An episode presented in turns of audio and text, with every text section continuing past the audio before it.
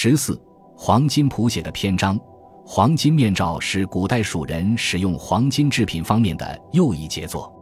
从制作工艺看，是先将纯金锤锻成金箔，然后做成与青铜人头像相似的轮廓，将双眉双眼镂空，再包贴在青铜人头像上，经锤拓、蹭饰、剔除、粘合等工序，最后制成与青铜人头像浑然一体的黄金面罩。二号坑出土有数尊戴黄金面罩的青铜人头像。显示出一种异常华贵的气势，给人以神奇和赏心悦目之感。在世界考古史上，古埃及和古希腊均出土有黄金面罩，如公元前十六世纪古希腊迈锡尼墓葬中出土的有纯须的金面罩；公元前十四世纪古埃及第十八王朝国王图坦卡蒙墓中出土的形象逼真的纯金面罩等。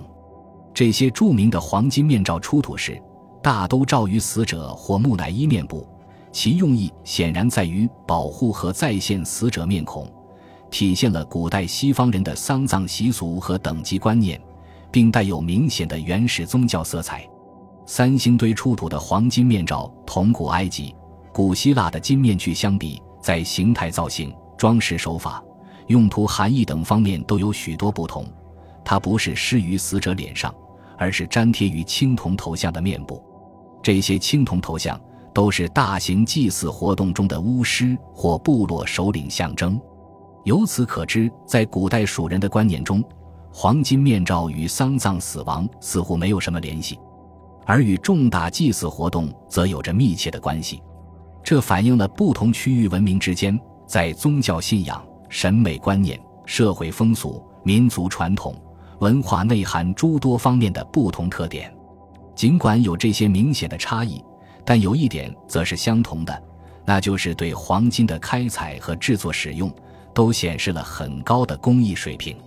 说明黄金面罩并非西亚文明的专利。在长江上游的古代蜀人也早就掌握了制作使用黄金面罩的技术。有人认为，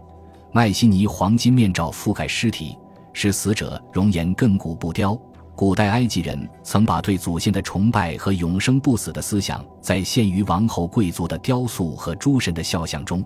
包括用金冠在献王者的肖像。三星堆金面罩则是青铜人头雕像的面容焕发出金色，其意义或许在于显示一代神明者、权贵者容貌的光芒，或者会有原始宗教的奇特作用。这些金面罩在造型艺术和黄金制作工艺方面。都显示了很高的水平，是古代灿烂文明的结晶。我们知道，面具全都产生在古代文明最发达的国家和地区，如古埃及、古希腊、古罗马、古代的中国和印度，以及古代美洲文化最发达的中美洲。可以说，面具以它深刻的内涵和深厚的文化积淀，向我们展示的并不仅仅是娱乐或表演的道具，也不仅仅是一种艺术品。而主要是一种特殊的宗教文化的产物，是神灵、权力、地位的象征。三星堆金面罩双眉双眼及嘴部镂空，罩于青铜人头像上，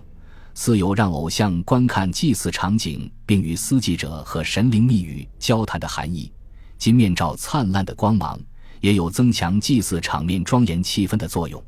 由此可知，这些具有浓郁古蜀特色的黄金面罩。有着极为丰富的内涵。值得注意的是，三星堆时期古代蜀人已经能够熟练地加工使用黄金，不过当时黄金采用的数量还相当有限，远不如青铜那样可以大量冶炼铸造，所以仅有个别青铜头像粘贴了黄金面罩。从出土时皱成一团的金面罩来看，说明这种制作和粘贴的过程还在继续，应有相应的青铜头像相配。为什么高大威严、具有王者尊贵气势的青铜立人像没有粘贴金面罩？神奇无比的青铜纵目人面像也没有粘贴金面罩，而只有青铜头像中几尊与其他并无显著不同的头像粘贴了金面罩？是否也与当时黄金数量较少有关呢？或者是否说明了黄金面罩在古蜀国并不象征身份？而主要是为了在个别青铜头像上突出一种华丽神秘的装饰效果，以起到欢愉神灵的作用。总之，这些都是耐人寻味、值得深入探讨的问题。三星堆出土的黄金制品，还有金箔或金片制成的金壶、金叶、金鱼、金章、金箔四叉形器、金带等等。此外，还有金料块。在这些黄金制品的制作工艺上，也采用了锤断平展、剪裁修整、平面雕刻等手法。例如，金叶形似细长的叶片，上面用浅雕手法刻画了多组 lambda 形的平行线条。在每组 lambda 形线条之间布满刺点纹，显示出独特的装饰效果。叶片顶端两侧有小缺口，犹如鱼头形，并有小孔，可供穿系所用。又如金章，其造型同玉章相似，射端呈弧形，向两侧宽出，底端则呈钝角，两侧有小缺口，同金叶一样，犹如鱼头形，并有小孔。从尺寸与形态推测，可能是做挂饰用的。有学者认为，这些金竹叶可能具有蜀族先民族崇拜与竹图腾观念的含义，但三星堆时期古蜀族是否有竹崇拜现象和竹图腾观念，因缺少文献记载与考古材料的印证，目前还是很大的疑问。其实，若将三星堆出土的金叶、金章、金壶等黄金制品同其他出土遗物联系起来观察思考。可知，它们与古蜀国的祭祀活动同样有着非常密切的关系。金章可能与山川祭祀之类的内容有关，鱼头形并刻有线点纹的金叶，则显示出渔猎活动和农业生产方面的含义。金虎与一号坑出土的青铜虎形器，以及满身嵌镶绿松石纹饰的青铜壶，显然都是古蜀先民崇虎观念的展示。金虎昂首卷尾撑袍孝状。造型极其简练生动，从其垂拓成型的工艺看，很有可能是粘合在同样造型的青铜壶上面的，如同凸凹分明的黄金面罩粘合在青铜人头像上一样，具有强烈的装饰效果，并显示出丰富的内涵。